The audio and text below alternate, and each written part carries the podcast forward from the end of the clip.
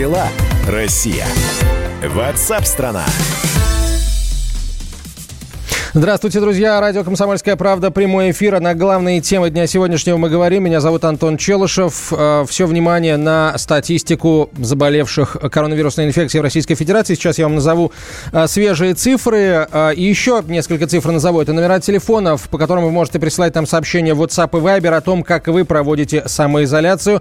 Чем эта неделя отличалась от предыдущих, чем, в принципе, самоизоляция отличается для вас от выходных дней. Напишите, как в целом а, дела и удалось ли каким-то образом а, решить проблемы, с которыми мы столкнулись в самом начале самоизоляции. Это а, психологическая нагрузка очень высокая, это постоянное нахождение рядом с близкими людьми в любом случае может вызвать определенные конфликты. Удалось ли вам решить проблемы самоизоляции, если вы самоизолировались не в одиночку? Если, конечно, у вас эти проблемы были. 967 200 ровно 9702 номер телефона для ваших сообщений. Звонить в прямой эфир можно по телефону 8 800 200 ровно 9702. Теперь о статистике. Число заболевших COVID-19 в России выросло до 74 588 8. Число заболевших увеличилось на 5966 за последние сутки. Случаи заболевания выявлены в 83 регионах России. Половина из новых заболевших не имеет симптомов. Об этом сообщили в оперативном штабе по борьбе с распространением коронавирусной инфекции в России.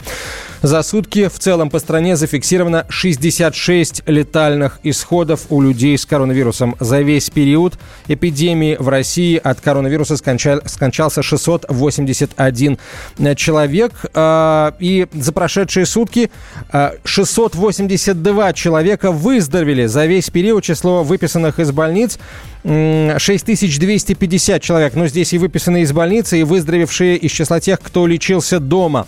По данным Роспотребнадзора, всего в стране уже провели более 2 миллионов 700 тысяч лабораторных исследований на коронавирус нового типа.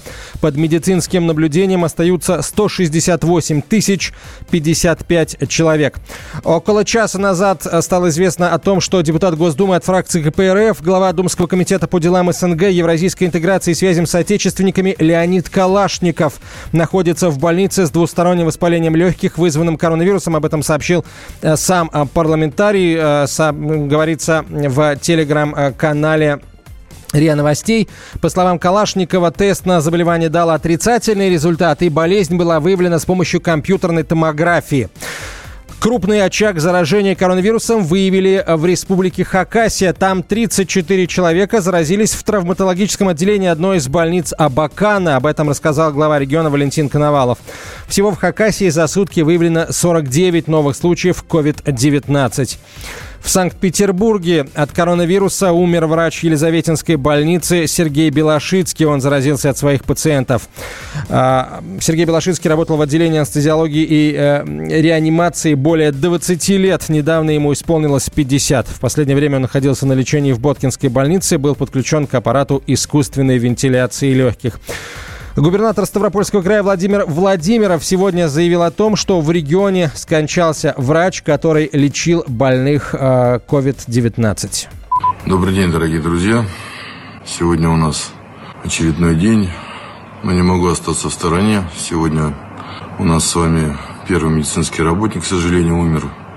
Человек защищал нас для того, чтобы отдать свою жизнь. Конечно же, соболезнования родным и близким – и обращение ко всем, кто сегодня еще в каком-то неведении или неверии находится. Сегодня гибнут те люди, которые попали в эту сложную ситуацию. Сегодня гибнут те люди, которые пытаются нас из этой сложной ситуации вытащить. Пожалуйста, берегите себя. Потерпите немного, останьтесь дома. А в Москве тем временем таксист подрался с пассажиркой из-за того, что у девушки не сработал цифровой пропуск. Позже водитель раскрыл подробности этого конфликта. Она разговаривала по телефону с диспетчерской службой. Я давала указания а, о том, а, как меня наказать, о том, чтобы больше никогда не давать, э, лишить меня заказов а, с этой компанией. Мне было, конечно, неприятно, но тем не менее, это обычная ситуация. Я терпеливо ждал, пока закончится разговор. И спустя какое-то время я сказал, что я получил новый заказ и прошу освободить машину. Пассажир сказал, что я никуда не пойду, я буду сидеть здесь и ждать. И вот как только я сообщаю о том, что я вас довезу до полиции, вдруг сзади на меня начинают обрушиться удары. Потом следует оскорбление. Она так сказала. Тварь, я убью тебя. Э, эта женщина находилась в мертвой зоне. Я не видел, что она достает, я не видел, что у нее в руках. Я вынужден был ее буквально силовым методом извлекать из машины. Как дела, Россия? Ватсап-страна!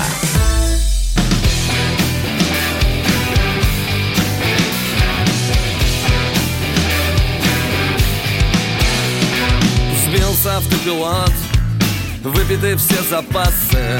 Кто нас теперь ведет? Прочь от билетной кассы? Падает крупный снег Тенью спешат укрыться. Мы переходим на бег Чтобы успеть проститься. Прощай Этой ночью Прощай. Буду точно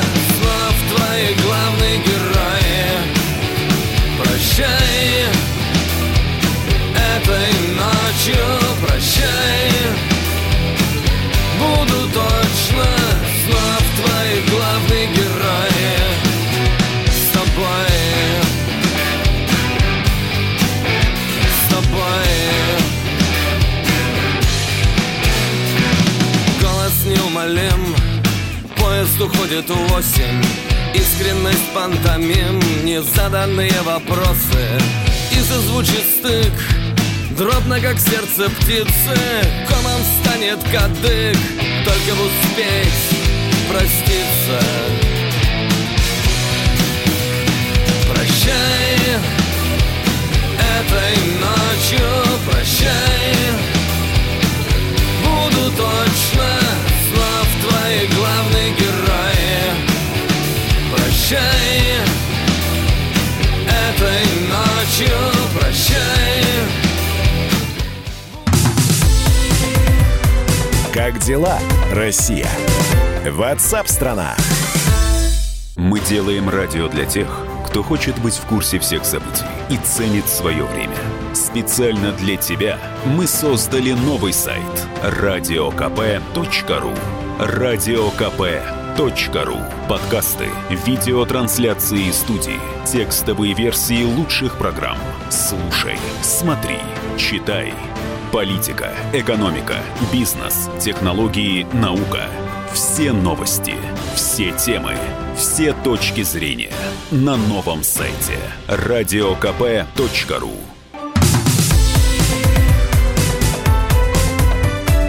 Как дела, Россия? Ватсап-страна! Антон Челышев, микрофоном, друзья, мы продолжаем говорить на главные темы дня сегодняшнего. Все больше москвичей сообщают о прохожих, которые гуляют по улицам.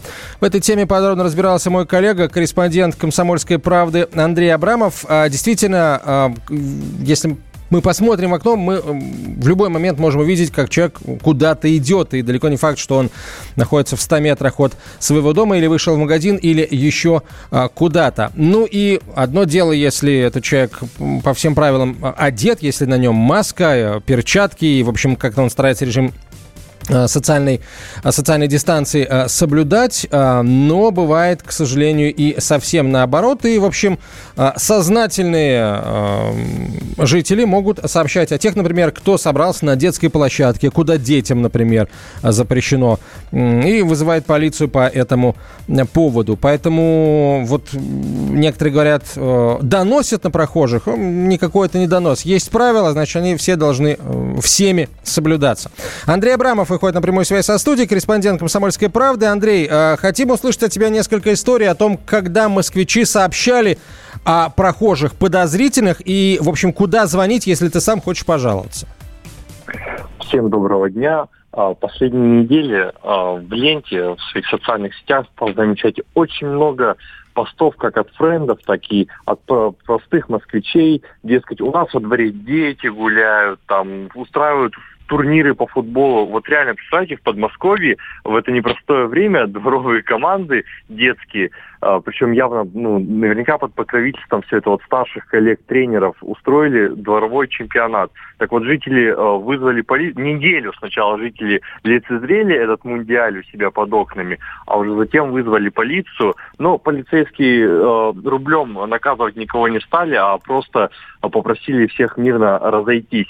И что касательно если вы видите компанию у себя во дворе, которая э, решила собраться, вот у нас часто те, кто э, с собаками выходят гулять, любят собираться, кучковаться, обсуждать, пока их питомцы играют, или просто бывают молодые люди, сидят на лавочке, выпивают, не выпивают, общаются, ну небезопасно сейчас. И в таких случаях э, нужно звонить в полицию по всем известным телефону 02 или 102, э, или если вы точно знаете, что это ваш сосед, э, знаете приблизительно, где он живет, то можно еще обратиться к участковому, чтобы он провел разъяснительную беседу. А, и еще я поговорил с коллегами э, в МВД, и они так неофициально сказали, что э, штрафовать и наказывать вот эти по 4 тысячи санкций выписывать никому у них такой прям прямой установки нет на этом зарабатывать. То есть нужно просто объяснять людям, профилактировать, и только если вот в случае совсем какого-то неадекватного поведения, уже там, да, выписывать. А что тогда в таком случае считать неадекватным поведением? Это вопрос, и я хотел бы к нашим слушателям обратиться. Как вы считаете, друзья, правильно ли делают москвичи, жители других городов, которые жалуются на тех, кто гуляет по улицам, подвергая риску и себя, и других, нарушает режим самоизоляции? Пишите WhatsApp и Viber на 967 200 ровно 9702 или звоните в прямой эфир по телефону 8 800 800 200 ровно 9702. 8 800 200 ровно 9702. Возможно, у вас есть личный такой опыт. Возможно, вы сами э, пытались пожаловаться на нарушителей режима самоизоляции или э, оказывались в ситуации, когда полиция предъявляла э, претензии вам. Напишите, расскажите, что вам, какой у вас есть опыт в этом смысле. Ну, а Андрей, Андрей Абрамов на связи со студией, корреспондент комсомолки. Скажи, пожалуйста, вот, э, опять же, официально или неофициально, говорят ли в органах э, внутренних дел. Много ли таких жалоб и много ли случаев, когда э, полиция привлекает гражданина э, за нарушение режима самоизоляции, выезжает на место, там штрафует или не штрафует, дело уже десятое, но, по крайней мере, реагирует на такую ситуацию?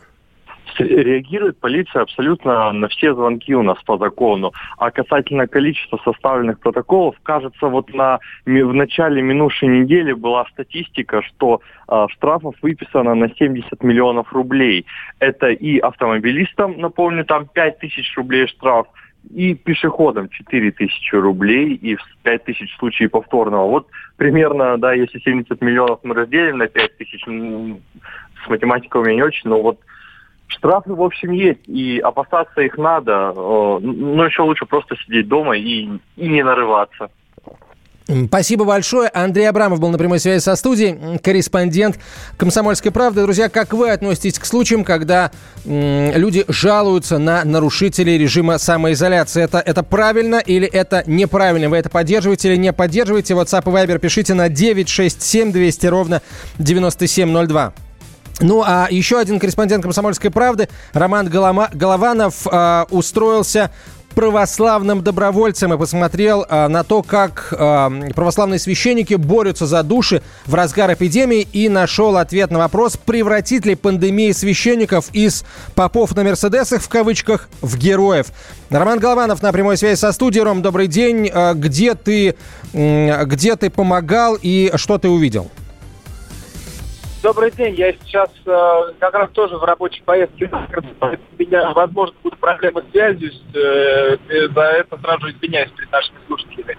А как помогал? Все очень просто. Вот э, ты сначала хотелось что-то изменить, потому что возле дома пятерочка там старики-разбойники трутся, не соблюдая вообще никаких э, там э, маска болтается на подбородке, да, на руках есть перчатки, но такая есть наша первобытная традиция, чтобы взять целлофановый пакет, его открыть, смочить два пальца слюнкой. Ну и вот э, лизали языком свои пальцы прямо возле э, этих прилавков э, всем врачам и коронавирусом на зло. Ну, вот, когда все увидел, повесил у себя дома сначала объявление, в, подъезде повесил объявление, что при, не ходите на улицу, принесем вам еды. А, кидайте заявки в почтовый ящик. Никто заявки вообще не присылал 3-4 дня ни, на, ни гречки, ни туалетной бумаги, ничего не было нужно по ходу. А, и в конце уже там появилось такое, можно сказать, письмо исповедь от бабулики, там по почерку уже можно определить, пишет, что мы и так дома заперты, а говорит, вы нас и одна трата в магазин сходите, и этого нас лишить хотите. Ну, тогда я пошел уже в ближайший храм, где э, работают социальные службы. Ну, то есть в каждом храме есть такой соцработник, и он занимается тем, что помогает малоимущим, э, пенсионерам, тем, у кого, кому денег не хватает. И вот туда я и пришел. Так сейчас в церкви, во многих да почти во всех храмах работают пункты выдачи. То есть ты можешь прийти туда, попросить о помощи, и тебе эту помощь окажут.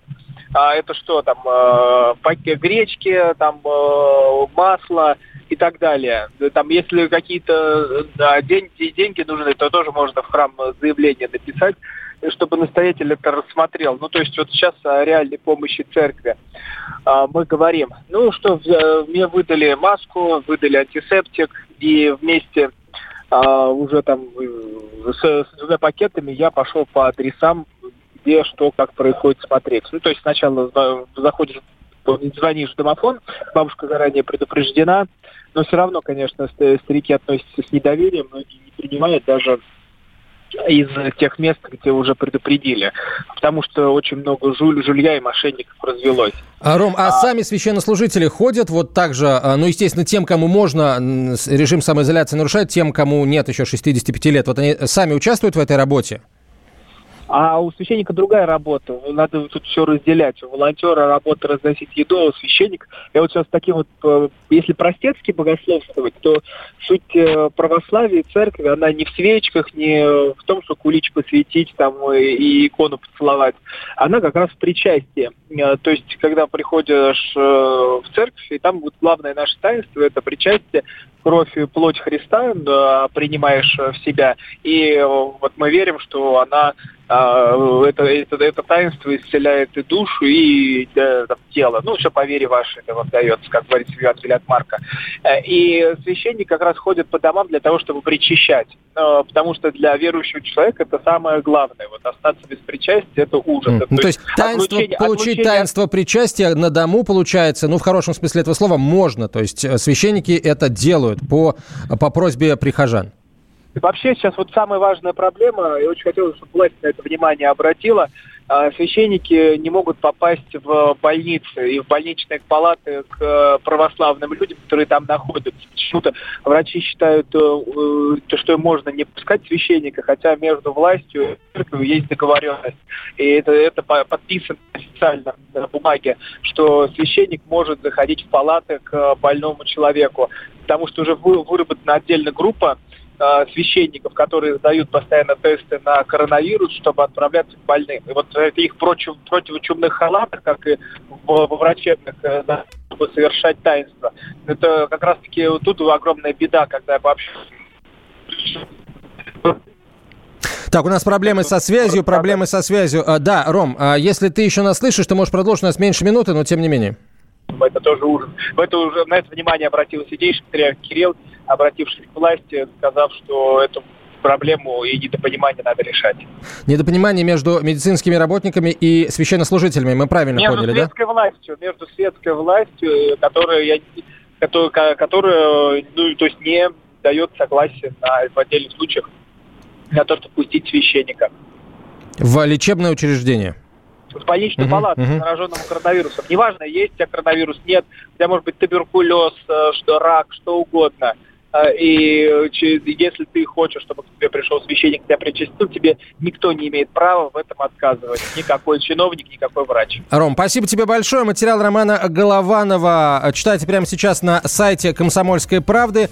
А превратит ли пандемия священников из попов на, мерседесов, на мерседесах в героев? Мы э, продолжим через несколько минут после короткой рекламы и выпуска новостей. Как дела, Россия? Ватсап-страна! Политика. Владимир Путин приехал в Японию на саммит большой... Экономика. Покупательная способность тех денег, которые вы... Аналитика. Что происходит правильно, а что происходит Технологии. В последнее время все чаще говорят о мошенничестве с электронными подписями. Музыка. Всем привет! Вы слушаете «Мир музыки». Радио «Комсомольская правда». Слушает вся страна.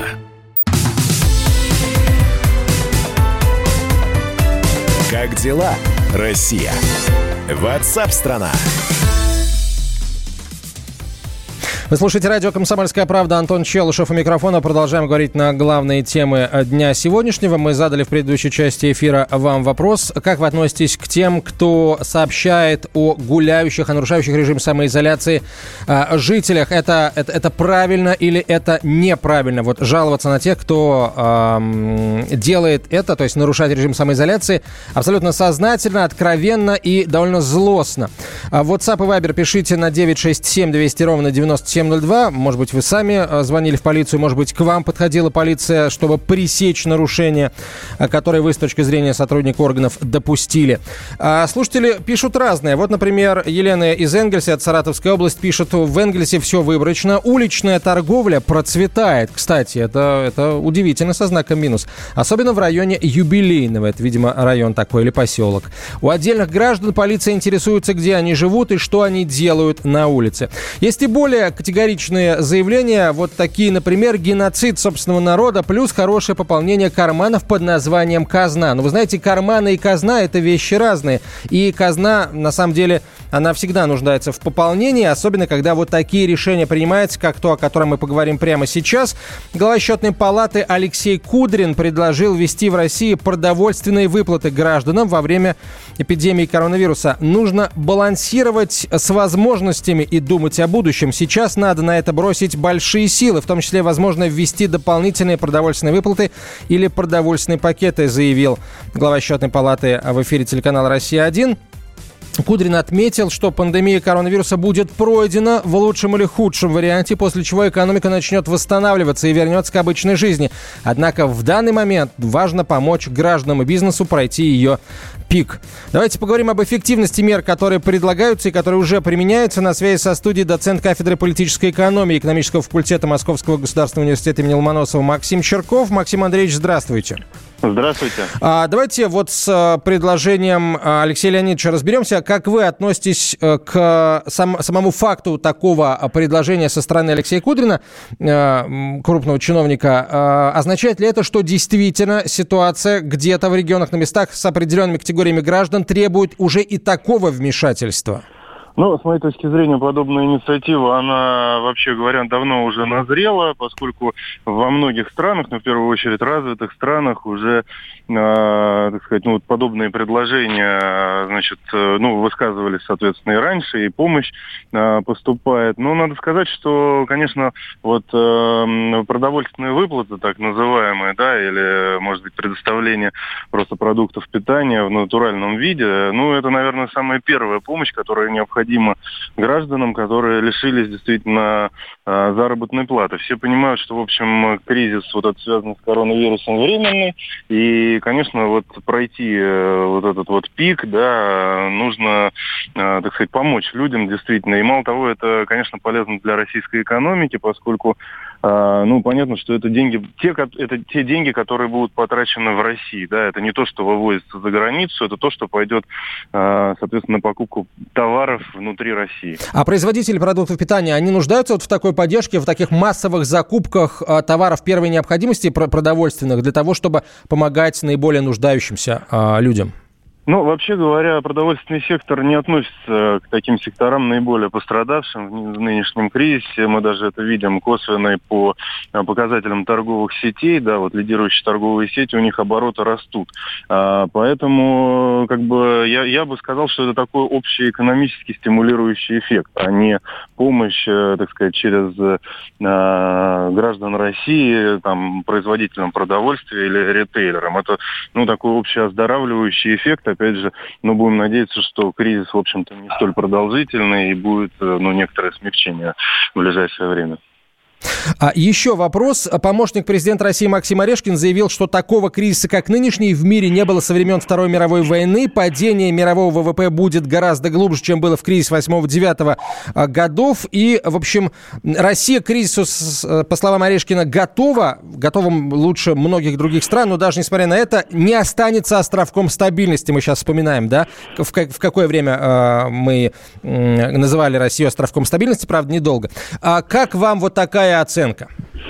Ну, э, действительно, по, по, по крайней мере, те прогнозы, которые мы сейчас слышим официальные по поводу падения ВВП, они звучат, э, ну, достаточно так э, настораживающе, я бы таким образом сказал. Но, может быть, вот, опять же, с моей точки зрения, мне кажется, что все-таки, значит, я бы с осторожностью к этим прогнозам относился. Дело в том, что они строятся, да, может быть, вот исходя из таких, ну, панических настроений последнего месяца, да, и на самом деле мы видим по многим странам, что ограничительные меры, они снимаются, э, снижаются, да, я бы так сказал. Кроме того, есть пример Китая, да, который, в общем-то, ну, можно сказать, что справился с подобной эпидемией. И, э, опять же, вот, ну, мне кажется, что надо дождаться итоговых цифр по году, а, и все-таки тогда будет, э, ну, несколько более ясно, каким образом, соответственно, вот ситуация, по крайней мере, на сегодняшний день развивается. А сейчас делать выводы преждевременно. Максим Андреевич, спасибо большое. На связи со студии был доцент кафедры политэкономии и экономического факультета МГУ Максим Черков.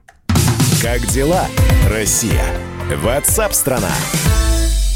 Мы продолжаем следить за тем, что происходит в других странах, которые вступили в борьбу с коронавирусом раньше, чем Россия. И есть новости, которые прирост э, жертв COVID. Активированным углем вполне можно, если дома закончилась косметика. Отросли светлые корни, в парикмахерскую не попасть. Без паники. Окрасить волосы можно луковой шелухой. Пробует Любовь Арбатская. А для этого я взяла обычную луковицу, а, сняла с нее шелуху и отварила. Можно посмотреть, как выглядит вблизи отвар.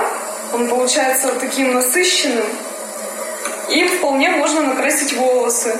Но для этого, конечно же, нужно остудить его и затем на свежевымытую голову нанести в виде маски можно, можно просто ополоснуть. Светловолосым барышням золотистый оттенок гарантирован с первого раза. Но вот если вы хотите плотно прокрасить отросшие корни, фокус с луковой краской придется повторить несколько раз.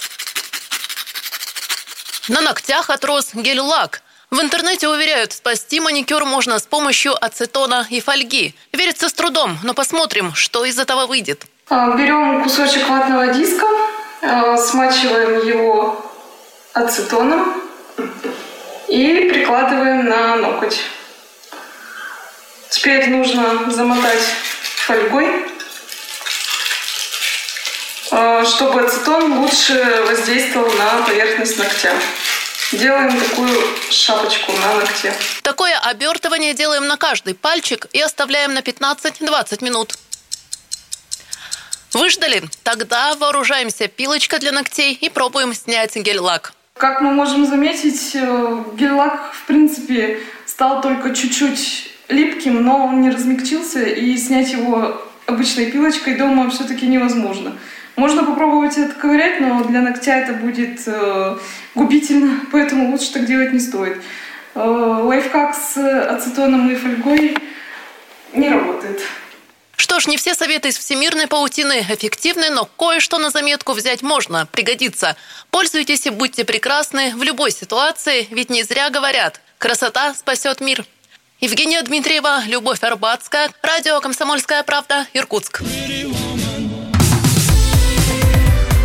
Как дела, Россия? Ватсап-страна! Самара 98,2. Ростов-на-Дону. Иркутск. 89 и 8. 91,5. Владивосток. 94. Калининград. 107 и 2. Казань. 98 Нижний Новгород. 92 и 8. Санкт-Петербург. 92 и 2. Волгоград. 96 и 5. Москва. 97 и 2. Радио «Комсомольская правда». Слушает вся страна.